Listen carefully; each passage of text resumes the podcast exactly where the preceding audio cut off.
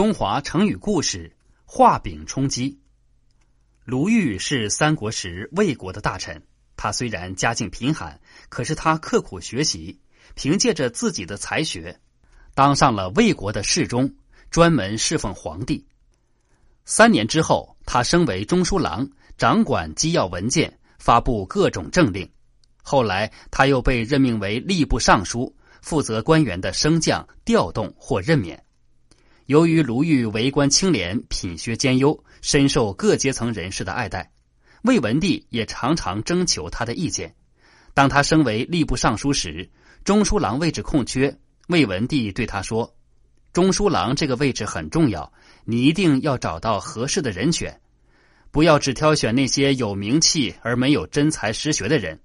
名气就像地上画的饼，不能够解除人的饥饿。”卢玉说。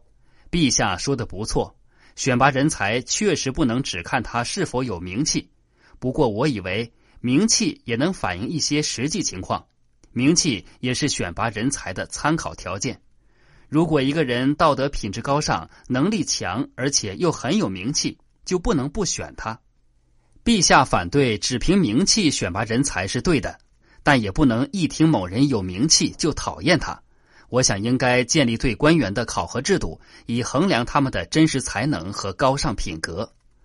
魏文帝认为卢玉所提的建立官员考核制度的建议很好，就采纳了这个建议。